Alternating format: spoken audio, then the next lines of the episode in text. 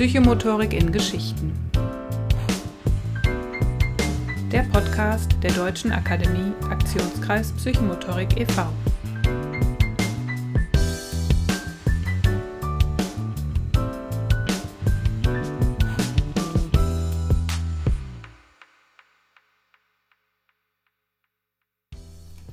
Herzlich willkommen zum Podcast Psychomotorik in Geschichten. Mein Name ist Katharina Schmidt und ähm, ich führe heute das Interview mit Mareike Schnedler. Mareike ist Sozialpädagogin und hat sich netterweise bereit erklärt, unser aller, allererster Gast in diesem Podcast der DAKP zu sein. Ich freue mich sehr, dass sie den Mut bewiesen hat, Ja zu sagen Mm, ja, und Mareike kommt aus dem Rhein-Main-Gebiet. Sie ist in einer Kita tätig und hat bei uns die Berufsqualifikation zur Psychomotorikerin abgeschlossen. Und sie mh, mm, sprüht eigentlich vor Energie und Lebensfreude und Tatendrang. Und im Interview sprechen wir unter anderem darüber, wie der Funke zur Psychomotorik bei ihr übergesprungen ist, wo das genau war und was da passiert ist. Ihr dürft gespannt sein. Wir sprechen über das Verlassen von Komfortzonen, Atmosphäre und äh, was Gruppen damit zu tun haben. Ja, und äh, wie viele Regeln Kinder eigentlich brauchen. Also lasst euch überraschen, hört rein. Ich freue mich drauf. Also würde ich sagen, los geht's. Ja, herzlich willkommen, Mareike. Mareike Schnedler ist heute der erste Gast oder die erste Gästin in unserem neuen Podcast der DAKP Psychomotorik in Geschichten. Herzlich, herzlich willkommen, Mareike. Ja, vielen, vielen Dank für die Einladung. Ich freue mich und fühle mich geehrt und bin gespannt auf unser Gespräch. Ich auch. Mareike, erzähl doch erstmal, woher du kommst, wer du bist, wo du wohnst und was du so machst. Ja, ich äh, wohne noch im Rhein-Main-Gebiet, äh, werde das bald verlassen und bin Sozialpädagogin, arbeite im Kindergarten jetzt ähm, Insgesamt bin ich im Kindergarten jetzt ungefähr sechs Jahre, fünf Jahre in der Einrichtung, in der ich bin. Ähm, vorher in der Jugendhilfe, in der stationären, in der vollstationären habe ich gearbeitet. Ähm, habe eigentlich so mit allen Kindern und jugendlichen Altersklassen schon gearbeitet, aber habe jetzt so ein bisschen im Kindergarten und vor allem im Kindergartenalter ähm, so beruflich meinen meinen Punkt gefunden, wo ich auf jeden Fall auch sein will und ähm, wo ich mich wohlfühle. Äh, ja, und habe eben vor ein paar Jahren nochmal intensiv die Psychomotorik entdeckt und bin da auch sehr heimisch geworden, so im Großen und Ganzen. Genau. Ja, und habe dann vor einem Jahr ähm, mitten in Corona-Zeiten äh, den Abschluss auch gemacht als Psychomotorikerin. Das war auch sehr spannend, als man plötzlich dann so Hybrid haben wir, glaube ich, das genannt. Ja. Also das war schon auch sehr spannend, dann äh, so einen Abschluss gemacht zu haben. Jetzt, äh, ja, erzähl doch nochmal, wie bist du denn überhaupt zur Psychomotorik gekommen? Naja, das erste Mal getroffen, quasi eine erste, das erste Mal bin ich mit Motopädagogik, hieß das irgendwie, in Büro gekommen, schon im Studium. Da habe ich auch in so einem kind Spiel- und Lernstube, mit der, vor allem mit den Kindergartenkindern gearbeitet. Und da war immer freitags eine Motopädagogin die war irgendwie, das war so ein Projekt, die wurde bezahlt von, keine Ahnung, Aktion Mensch oder so. Ähm, und für einen gewissen Zeitraum war die da und ich war total fasziniert von dem, was die gemacht hat und was da passiert ist in dieser Stunde. Und dann musste ich selber ein Projekt im Studium machen und dann habe ich mich einfach da das erste Mal ausprobiert. Habe gesagt, ich mache das jetzt weiter. Ich schreibe auf, was die so macht und beobachte und versuche mich dann auch schon mal ein bisschen. Das war meine allererste Berührung mit dem Thema dann habe ich halt sehr viel mit Jugendlichen, vollstationär und so. Und dann war das nicht so Thema. Aber als ich eben wieder mehr so zu meinem eigentlichen Lieblingsalter gefunden habe, habe ich so überlegt, was willst du noch draufsetzen? Das hat man uns im Studium immer gesagt. So als Sozialpädagogin ist gut, wenn man sich noch mal ein bisschen spezifisch in eine Richtung. Und dann waren zwei Themen für mich eigentlich klar. Entweder wird es Waldpädagogik, ich war mhm. auch mal ein Jahr in der Waldgruppe. Oder ich gehe in Richtung, und dann habe ich alles gegoogelt, die ganzen Begriffe, die es da so gibt, Motopädagogik, ja. äh, Motologie, Psychomotorik. Und dann bin ich auf die Tour auf der Seite vom DRKP gelandet und habe mir das angeschaut und das wird dann mein Favorit. Und dann habe ich mich okay. dafür entschieden. Weil ich dachte, das ist das vielfältigste und das kann ich auch in der Natur machen. So. also einmal quer durchs Internet recherchiert Genau. Und sozusagen, aber ich will nochmal zurück zu der Motopädin, die du damals dann beobachtet hast. Und was genau hat dich da fasziniert? Was hat die gemacht, wo du so gedacht hast, oh Mann, das finde ich jetzt spannend. Also kannst du dich an eine Szene erinnern oder an eine Situation? Also erstmal fand ich sehr spannend, äh, diese Einrichtung war ähm, vom Konzept her mitten in der Wohnung. Also mitten in, in diese, das gibt es leider nicht mehr in Frankfurt, das war früher so ein gewisses Konzept, diese Spiel- und Lernstuben als Kleinstzelle ähm, in äh, sozialen Brennpunkten. Mhm. Und das war eine ganz kleine Einrichtung, die extra kein sonst was für Räumlichkeiten hatte, sondern die hatte eine Wohnung. Und da waren vormittags die Kleinen drin und am Nachmittag die Hortkinder. Und die hat in dem Vorraum, im Flur Motopädagogik gemacht. Okay. Das heißt, die hat eigentlich, die hat nicht sonst was äh, an Tourengeräten oder so gehabt, sondern die hat mit einfachsten Mitteln eben mit dem ganzen Körper und Bewegung. Und ich habe da die Kinder ganz anders erlebt. Mhm. Und also ich kann nicht mehr so einen Schlüsselmoment, aber ich fand es total spannend, wie, das, wie sie das so verbunden hat. Also nicht so, wir setzen uns an den Tisch und wir üben mal die Farben, sondern das war total spielerisch ja. und mit Bewegung und mit allem drin. Und die Kinder haben alle mitgemacht, die haben sich mega gefreut. Immer, ähm, wenn dann Freitag war und das hieß, das sagt man ja immer, wird geturnt. hieß es ja, ja, dann. ja. Freitags und, ist Turntag. Also, genau, genau, ja. Freitags ist Turntag. Und ich habe dann auch den Freitag weitergehalten. Mhm. Ja, und das fand ich einfach, was so, was da so passiert ist mit den Kindern und ähm, wie spielerisch da Lernen funktioniert hat. Ich glaube, das hat mich total äh, als erstes so fasziniert, dass man, wie viel man machen kann mit wenig Mitteln und mit, ähm, ja, eigentlich mit einem, mit, also die, die, hat ja wirklich schlechteste Bedingungen, ne? aber das hat funktioniert irgendwie und das ist total was Gutes bei rumgekommen für die Kinder.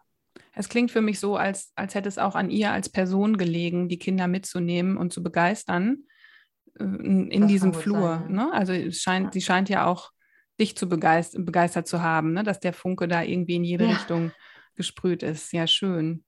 Okay. Und ähm, ja, dann hast du das recherchiert und bist dann irgendwie auf die DAKP gestoßen. Und womit hast du dann bei uns angefangen? Also mit der Berufsqualifikation oder ja. hast du gesagt, ich mache erstmal einen Wahlkurs, gucke mir die erstmal an, wie die so sind? Ja, ich habe, also es war damals auch noch in der Einrichtung so, dass es ein bisschen gekriselt hat, ehrlich gesagt. Und ich ähm, ganz klar gesagt habe, also entweder ähm, berappeln wir uns alle hier und ich entscheide mich neu für die Einrichtung und dann, äh, oder ich gehe irgendwo anders hin. Auf jeden Fall steht für mich auch das Thema an, eben Weiterbildung zu machen und ganz gleich konkret wäre das dann eben auch die Berufsqualifikation gewesen und nicht eine einzelne Fortbildung. Und dann haben, die wollten mich, glaube ich, gerne halten, damals mein Arbeitgeber, und der hat mich fast gepusht. Ich glaube, ich hätte noch bestimmt ein Jahr drüber nachgesinnt und dann wäre es wieder untergegangen. Und die haben mir das regelrecht gesagt, ach, du hast doch gesagt, du willst gerne weiter. Was, was hast du denn da? Und auf einmal mhm. musste ich mir das raussuchen und denen geben. Und die haben gesagt, ach ja, klar, das bezahlen wir dir doch und mach das doch, das klingt ja. doch toll und du kriegst auch frei. Und dann habe ich zugeschnappt. Und ja. dann war der erste Wahlkurs ein paar Monate später, also der, der, also ich habe immer diese Blogs gemacht. Ja. Und die war das, also das wollte ich dann auch nicht verlassen. Es wurde dann später ja anders, dass man sich das zusammenstückeln wollte. Und dann war ich, also dann habe ich beim ersten Wahlkurs gemerkt, ja, das, das ist es wirklich. Also bist mhm. wieder, es war wirklich wie nach Hause kommen. Ich habe so Gefühl, ich habe jetzt zwischendrin so viele andere Dinge gemacht mit Traumapädagogik und so. Und, aber irgendwie das Gefühl, ja, jetzt bin ich wieder da, wo ich eigentlich hin will. Okay. Jetzt hat sich sozusagen der Kreis geschlossen zu dieser ersten ja. Erfahrung im genau. Flur. Und genau. jetzt warst du selbst mittendrin in diesem Flur sozusagen. Ja. Ja, und, und das heißt, in, dem, in die erste Begegnung, in dem ersten Wahlkurs, da ist, du hast, es hat sich angefühlt wie nach Hause kommen. Und, und ja. woran hast du das festgemacht? An der Art und Weise, was ihr wie gemacht habt oder an der Gruppe, an den Menschen? Wie hast du das gespürt oder empfunden? Ja, ja, ja, ja, genau alles, was du gesagt hast. Also ich fand es immer sehr spannend in diesen Kursen, ich hab, war oft auf Fortbildung und ich habe noch nie eine Fortbildung erlebt, wo man als Gruppe innerhalb kürzester Zeit so einen Wohlfühlfaktor hat. Also wir haben die erste Aktion gemacht. Relativ schnell sind wir von den Stühlen aufgestanden und haben halt die erste, geht sofort ins Tun irgendwie. Ähm, und man hat sich sofort als Gruppe ganz anders gefunden, als wenn man so steif auf den Stühlen sitzt und nur Kopfarbeit macht. Mhm. Dass man zwischendrin natürlich sich auch mal hinsetzt und einfach mal Wissen nochmal äh, verankern muss und zuhören muss und PowerPoint sich anguckt, das gehört dazu. Aber wir waren gleich im Tun, am Machen ähm, und das hat die Atmosphäre war irgendwie äh, gleich eine gute. Und ich habe dann auch äh, später immer gesagt, das war so spannend. Wir haben ja oft nach dem Abendessen noch weitergearbeitet. Und ich sagte, wir haben gearbeitet, ohne dass es sich anfühlte wie Arbeit, mhm. sondern dass man kam sofort in so einen, in so einen Flow, fand ich rein und war, hatte, man hatte richtig Spaß an dem, was man getan hat und hat gleichzeitig gelernt.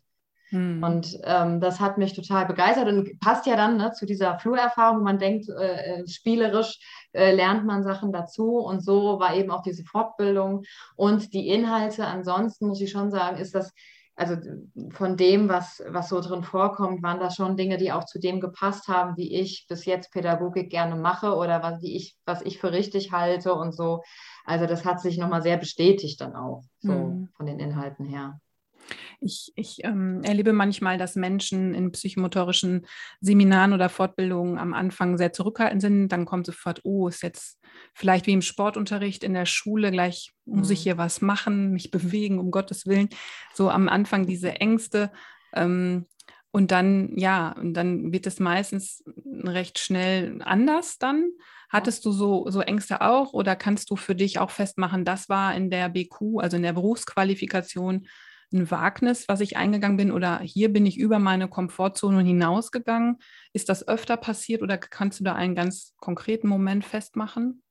Also ich äh, bin jemand, der sehr aufgeschlossen ist, der sofort auch, hoppla, hier bin ich, mitmache. Da habe ich nicht so das Problem. Ich bin auch da, also das ist für mich an sich nicht so mein, mein, mein Thema, so dass mhm. ich irgendwie am Anfang mich nicht wohlfühle oder im Sinne von, dass äh, äh, dass ich Schiss habe, vor Leuten zu sprechen oder irgendwie ja. sowas. Und ich ja. bewege mich auch sehr gerne. Mhm. Und habe aber in der Schule fand ich das immer so schwierig mit diesem Leistungsgedanken hinter Bewegung und habe mir manchmal sogar auch echt fast Ärger gekriegt mit manchen sehr ehrgeizigen Sportlehrerinnen, ähm, die, denen ich nicht zu leistungsorientiert war, weil ich hatte immer gedacht, hey, aber Bewegung ist doch für Spaß. So. Mhm. Ähm, aber ich fand schon sehr spannend, dass wir haben uns viel bewegt und ich habe das auch viel beobachten können und selber auch gemerkt, dass da war so eine, so eine Atmosphäre und so ein Moment von, ähm, es ist so kein Zwang da.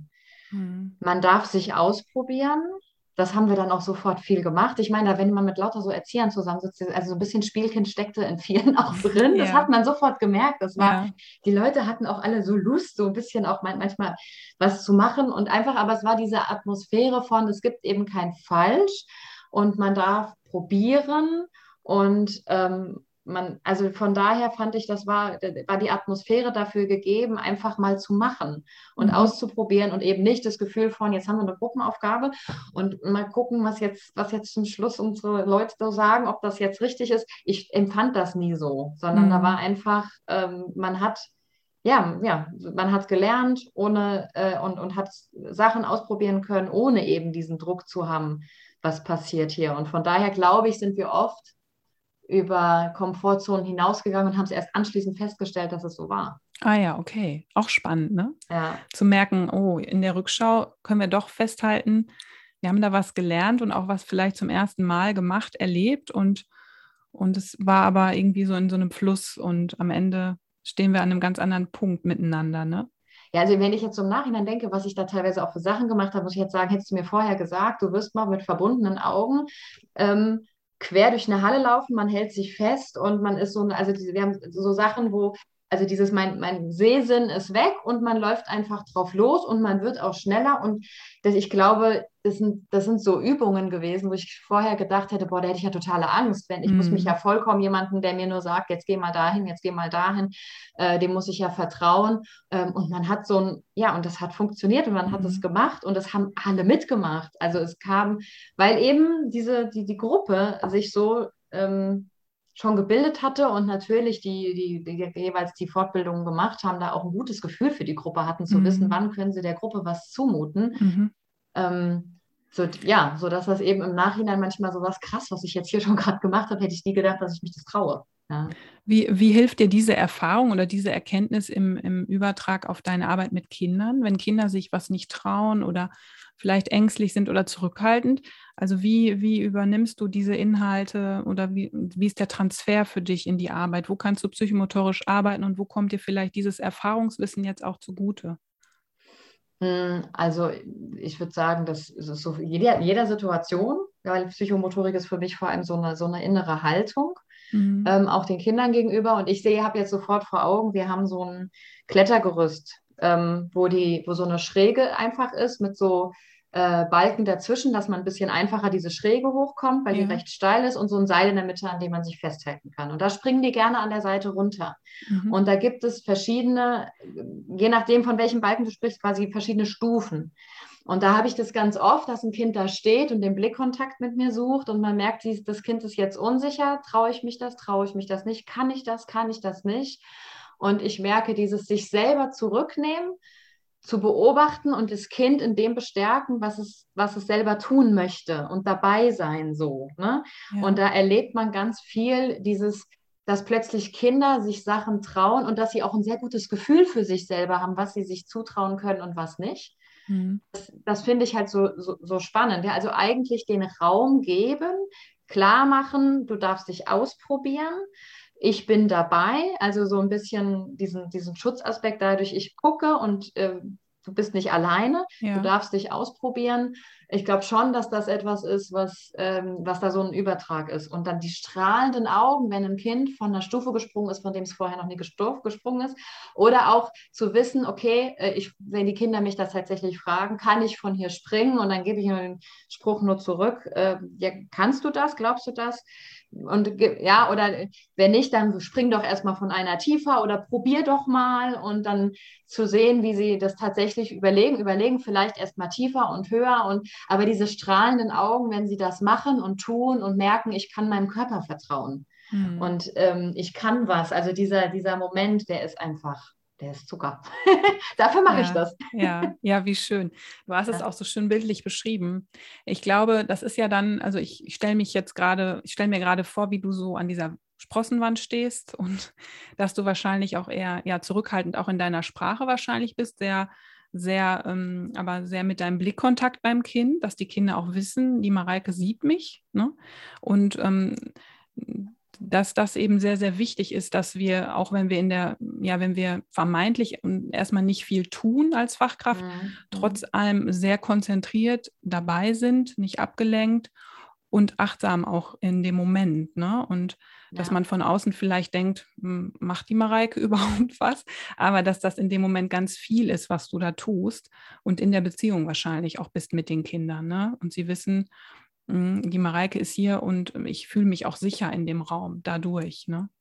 Ja, ja, und ein anderes ist in meinem Gruppenraum haben wir auch so eine Hochebene, fällt mir noch ein. Da ist mhm. auch so mhm. eine Treppe und da gibt es immer eine Stelle, da müssen die umgreifen. Ja. Und wenn ein Kind neu ist und beim allerersten Mal, wenn man natürlich auch nicht weiß, wie gut kann das Kind das und wie sehr traut es sich selber, und sich, also einfach dieses, wenn man Eltern manchmal erlebt, dieses typische, die gehen hin und die heben dann das Kind höher, damit ja. es das schafft.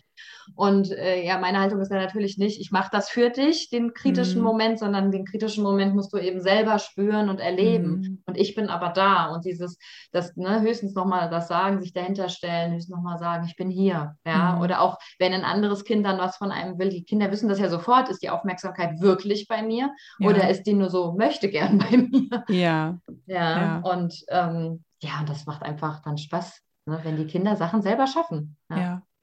Und ja, schön. Also da hast du nochmal so schön dieses Selbstwirksamkeitserleben, Handlungsplanung und Handlungskompetenz beim Kind angesprochen und auch das, was so emotional so mit, mitschwingt und auch die Beziehung. Ne? Und mh, mm, ja, ich finde es auch, finde es auch spannend und ich, ich finde es auch gerade wichtig, dann auch da Eltern mitzunehmen in der Elternarbeit, was man ja sicherlich im Kindergarten auch gut, gut und viel macht, ähm, mhm, da auch zu ja. zeigen. Und auch, das ist auch das Problem so bei vielen Spielplätzen, dass ja gerade da auch Klettergerüste nicht so ausgerichtet sind oder dass Kinder das eben auch selbstwirksam auch hm, tun können. Ne? Und ja, sind, ganz viel. Ja, ja, ganz also da habe ich nach hm. der, der, der ersten, diese Klettergerüst-Situation von wo hm. darf ich springen, das war ein großes Thema, als ich von der ersten Fortbildung kam. Ja, ja. Weil wir da ganz klare Regeln hatten, was geht und was nicht geht. Und ich habe das dann hinterfragt.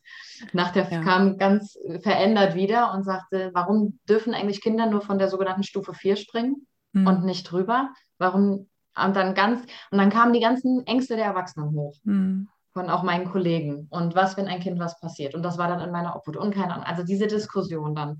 Und die Diskussion habe ich jetzt zum Teil, haben wir die im Team schon ganz gut, sind wir da dabei. Ja, ja. und ähm, haben da auch ganz viel mehr Freiheit reingebracht.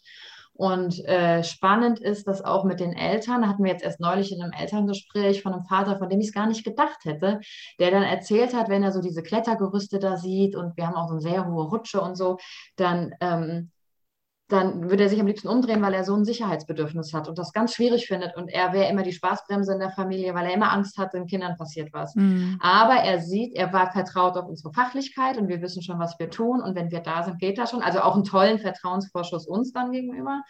Ähm, aber dieses festzustellen, ähm, das geht auch anders, ja. Also dieses ähm, ja, dass Eltern davon so beeindruckt sind, zu sehen, wie gehen wir mit den Kindern um und was das eben macht. Ja, aber mhm. da gehört ganz viel auch Vertrauen der Eltern mhm. dazu. Und das muss man sich am Anfang vor allem natürlich mhm. auch erstmal erwerben, ne? ja. dass sie dann auch gut gehen können und nicht denken, ja. oh, mein Kind fällt da gleich runter und keiner guckt ja. was. Ich erinnere mich gerade an so einen Kurs, den ich hatte mit Eltern und ganz kleinen Kindern, U3, U2 waren die zum Teil. Da hatte ich so ein kleines Planschbecken mit Bällchen drin und alle kleinen Kinder wurden reihenweise hochgehoben und immer da reingesetzt von den Eltern. Und mhm. dann ähm, habe ich eine Mutter gefragt, glaubst du, dein Kind kommt da nicht alleine rein? Und dann hat sie gesagt, doch, die klettert bei mir sogar schon aufs Sofa. Und dann habe ich gesagt, ja, vielleicht will sie dann gar nicht rein, sondern erstmal nur schauen.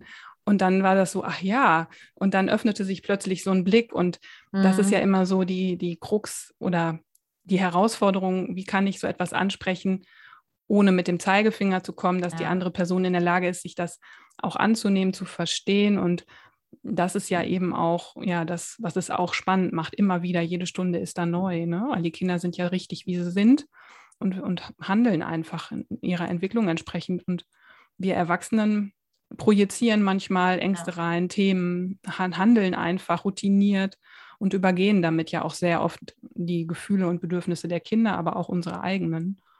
Und deswegen finde ich auch die, ja, die Psychomotorik eröffnet einem dann in der Ausbildung auch das, den Blick auf, auf einen selbst. Was bringe ich mit an, ne, und an meinen eigenen mhm. Gefühlen und an meinem Erleben und wie kann ich das wieder in dem, im Umgang mit anderen ausleben und, und ja, das ist immer so ein wechselseitiger Prozess. Und deswegen ist die Psychomotorik immer sehr, sehr spannend und auch immer in so einem, ja, nie fertig und auch die Haltung ja nicht, die wir haben. Ne? Ja. ja. Und sag mal, würdest du denn auch sagen, dass der Transfer ins Team, also mit dem Team dann psychomotorisch wiederum zu arbeiten und da anzuecken, dass das die größte Herausforderung für dich war, nachdem du die Berufsqualifikation gemacht hast? Oder gibt es da noch andere Herausforderungen, die du so tagtäglich bestreitest? Ja, erstmal schon. Also die allererste Hürde war das auf jeden Fall. Das hat so heiße, ich habe das so heiße Diskussionen angeführt, dass ja. wir erstmal, also wie gesagt, ich war im November im, äh, auf der Fortbildung und dann hab, kam ich halt wieder und habe halt allein diese Sache mit dem, warum dürfen Kinder manche Sachen nicht. Ähm, und das war noch vor Weihnachten und da war es sowieso immer so viel zu tun, dass wir, das wurde so heiß, dass wir es vertagen mussten auf Januar. Weil ich habe mich dann auch versucht zurückzuziehen und gesagt, ich will euch auch nichts aufstülpen, ich hinterfrage mal hier, warum wir Dinge tun, wie wir sie tun. Mhm. In meiner direkten Gruppe, meine Kollegin, die muss ich sagen, ganz toll, die ist schon so lange Erzieherin und ähm, die, die ist da so offen nach wie vor, ähm, sich selber dazu hinterfragen. Also wirklich Hut ab, die war da total bereit, sich Dinge mal anzuhören und mal zu überlegen und mal selber zu reflektieren, passieren. Ähm, wo muss, muss sie ihr eigenes Handeln nochmal überlegen, äh, überdenken und so. Und dann war das erstmal ein ganz, ganz heißes Thema, weil eben ja die Ängste der Kollegen da teilweise sehr hoch waren. Und das hat ein bisschen gedauert. Und dann kam das langsam. Und solange ich alleine mit den Kindern im Bewegungsraum bin, da durfte mhm. ich gefühlt machen, was ich will. Das war nicht ja. das Thema. Ja. Aber wenn es darum geht, was ist in welchen, also beim Klettergerüst, da sind wir alle, da müssen wir grob ein bisschen eine Idee haben, wie wir alle mitarbeiten. Und als Übergangsphase war es dann teilweise so, dass sie es zwar an manchen Punkten gesagt haben, ja, das macht Sinn, da ne, ein paar Sachen vielleicht aufzulockern. Aber sich dann fand ich auch spannend, dass manche Kollegen auch ganz einfach ähm, erstmal ihre eigenen Ängste eingestehen haben und mhm. gesagt haben, ja, ähm, ich habe da Ängste. Ähm, und dass wir es dann teilweise so geregelt haben, dass wir gesagt haben, wir dürfen auch als Pädagogen unterschiedlich sein ähm, und dass ähm, Kinder sehr wohl damit umgehen können, wenn quasi der eine Erwachsene da entspannter ist als der andere und dass wenn ich eben da am Klettergerüst stehe, ähm, dann darf das vielleicht auch erstmal ein bisschen anders sein. Ja. Und bei mir in der, in der Hochebene, da ist dann noch eine Rutsche, als wir plötzlich nicht mehr, wir hatten noch so viele Regeln wie die Kinder, diese Rutsche, die dürften nur am Sitzen und nur von oben nach unten und die durften. Wie im Schwimmbad. Ja, nee, nee, nee, nee, bei uns auf der Hochebene, genau. Diese, Immer diese wenn Rutsche. die Ampel grün ist, dann wird Ja, genau, ja, ach so, ja, ja. Also, ja wie im die Wasserrutsche im Schwimmbad, weißt du, da muss ich gerade dran ja. denken. Ja. Und wir hatten einen, so einen Jungen, der auch so ein paar Auffälligkeiten hatte und als klar wurde, mein, dass in der Gruppe die Kollegin damit d'accord geht, dass ich sage, wir machen mir erstmal alle Regeln weg und schauen, was passiert und wir stellen uns daneben. Und er hat gehüpft vor Freude, hat mich umarmt, gesagt, ich danke dir, Mareike. und dann durfte der sich endlich so bewegen, wie der ja. will. Und ständig wurde gesagt, mach dies nicht, mach mhm. das nicht. Und das war, denke ich, die erste Hürde. Ne? Und mhm. also ich, ich glaube, was so die Bewegungsgeschichte angeht, dann war, hieß es auch mal, ja, die Mareike ist jetzt hier unsere Bewegungsfachfrau und wird da so auch so gepusht und kann da ja auch sehr sprudelnd dann den Eltern erzählen, wie toll das ist und was da passiert. Und dann haben wir auch mal einen Elternabend gemacht, wo ich das ein bisschen erzählt habe ähm, was so das, was ich so mache. Mittwochs hatte ich immer Bewegungsstunde dann eben und ähm, äh, und der war, das, das war dann gar nicht so das Thema mehr, die Eltern an sich dafür zu gewinnen, weil die ja gemerkt haben, wie ihre Kinder davon schwärmen, das mm, zu tun, mm. dahin zu gehen. Das ist ja der erste Indikator, dass sie wissen, da passiert was Gutes mit meinem Kind. Vielleicht merken sie sogar irgendwelche ähm, tollen Sachen, die ihre Kinder, also wo, wo ihre Kinder, Kinder sich weiterentwickeln. Und höchstens, was es noch auf so einer organisatorischen Ebene gibt, ist, wir haben halt so einen Mehrzweckraum, der unser Bewegungsraum ist. Und da musste ich dann schon auch, auch immer um jede Sache ein bisschen kämpfen. Mm, also okay. Also da zu sagen, können wir nicht vielleicht doch mal eine große Matte anschaffen? Ja. Weil die könnte man doch noch so da und dahin mm. schieben. Oder können wir nicht vielleicht doch noch das anschaffen? Mm. Ja, wie haben wir denn noch Geld? Dürften wir denn für einen Bewegungsraum vielleicht noch Rollbretter mal anschaffen? Oder ja. Okay, okay. Du kämpfst auf jeden Fall. Ich merke schon und ja. du bist begeistert. Ja. Ich, ähm, ich musste gerade auch noch so daran denken, ich habe mal eine Mutter gesprochen, deren Tochter in eine psychomotorische Förderung ging, in einen ganz tollen Raum und die Eltern warteten immer nebenan. Und diese, diese Mutter hat mir gesagt, sie wüsste einfach, das ist hier das Richtige für ihr Kind, weil sie sei so zurückhaltend und, und mochte nichts eigentlich gerne machen. Und in dieser Förderung in diesem Psychomotorikraum, sie hörte ihre Tochter die ganze Stunde singen. Also sie sang mhm. jede Woche mhm. und, und sie wusste einfach, meine Tochter, meiner Tochter geht's gut und ja, und sie kann einfach sein. Ne? Und, und das fand ich so schön irgendwie. Und ja, das, das bewirkt es, ne, wenn die Kinder diesen Raum bekommen. Ja, und mich, mich würde so abschließend nochmal interessieren, wo du deinen Weg siehst in der Psychomotorik. Gibt es neue Ideen, Projekte oder was, was wünschst du dir noch oder gibt es vielleicht auch noch etwas, was du dir noch wünscht an Fortbildung oder an Themen, die dich noch so faszinieren? Ja, erzähl doch noch mal. Es ja, klingt nämlich also, so, als wärst du noch nicht am Ende. Nee, bin ich auch nicht. Bin ich auch nicht. Ich werde auf jeden Fall, bleibe ich noch dran. Ich finde das auch immer spannend, wenn man immer mal so guckt, äh, also dass der DAKP, finde ich, ihr seid da auch sehr kreativ und was da Neues für Sachen auch rauskommt, ich, das finde ich immer alles sehr spannend. Da würde ich am liebsten ganz viel machen. Und dann muss ich natürlich schauen, was ist tatsächlich auch machbar. Aber ich kann mir auch äh, vorstellen, eventuell irgendwann das noch weiter aufzusatteln. Vielleicht sowas wie Lehrqualifikation sich mal anzuschauen, ob das was für mich mhm. wäre. Ähm, weil das ein wäre, weil ich einfach so unglaublich äh, überzeugt davon bin, dass das ähm, ja, dass das gut ist. Ansonsten auf jeden Fall dranbleiben und ganz aktuell merke ich einfach, will ich mir Räume, die ich schon hatte und jetzt durch Corona weg sind, die will ich mir wieder erobern. Mhm. Also das ist jetzt ganz aktuell das, nämlich diese Bewegungsstunde, die immer mittwochs, die war fest, das war klar, Mittwoch ist der Bewegungsraum den ganzen Tag in Action und ich habe da, äh, hatte dann beide Gruppen, wir haben hier eine kleine Einrichtung, zwei mhm. äh, Gruppen und ich habe die dann nach Alter so zusammengestellt ähm, und dann hat immer eine Altersgruppe eben ihre Zeit da gehabt und das war sofort weg, weil ja. Bewegung und man atmet dann ja mehr und dann ja. soll man nicht machen. Ja. Und äh, gruppenübergreifend geht auch nicht. Und das ist jetzt seit anderthalb, anderthalb Jahren weg. Was nicht heißt, dass wir nicht psychomotorisch arbeiten. Mhm. Aber ich glaube, ähm, das ist schon so ins Hintertreppchen jetzt geraten. Ja. Dieses, diesen, und diesen Raum hatten wir schon. Also diese Möglichkeit, das würde ich, also diese, diese Sachen will ich mir wieder zurückerobern. Ja. Erstmal wieder in normales Fahrwasser und dann schauen, wo es hingeht, ne? Ja. ja. Ja, das kann ich nachvollziehen. Ich glaube, die Sehnsucht haben gerade sehr viele Menschen. Ich schließe mich da an. Ja. ja, und ich wünsche dir für diesen Weg und alles Gute, viel Kraft vor allen Dingen und ja, dass du weiterhin so sprühst vor Energie und Leidenschaft für die Psychomotorik. Und ich bedanke mich bei dir sehr herzlich, Mareike. Ja, sehr, sehr gerne. Ja, Dann schön. Eine Ehre. Ja, danke dir. Das war das Interview mit Mareike Schnedler. Ich hoffe, es hat euch genauso viel Freude gemacht wie mir. Ich freue mich auf jeden Fall schon sehr auf das nächste Interview. Und zum Abschluss möchte ich noch einmal kurz erwähnen, dass die Berufsqualifikation zum Psychomotoriker oder zur Psychomotorikerin bei uns absolviert werden kann. Alle weiteren Informationen findet ihr auf unserer Homepage. Ebenso die Informationen zum, zur Teilnahme an der Lehrqualifikation. Das ist eine sehr umfangreiche Qualifizierung, um im Bereich der Lehre tätig zu werden und Psychomotorik zu vermitteln, Wissen zu vermitteln. Dazu braucht ihr in jedem Fall ein abgeschlossenes Studium und eine Grundausbildung im Bereich Psychomotorik. Für beide Qualifizierungen könnt ihr euch schlau machen auf www.dakp.de oder psychomotorik.com. Ich freue mich, wenn ihr reinschaut und auch ein Feedback zum Interview mit Mareike dalasst. In jedem Fall wünsche ich euch jetzt einen schönen Abend oder einen schönen weiteren Tag, wann auch immer ihr diese Folge hört.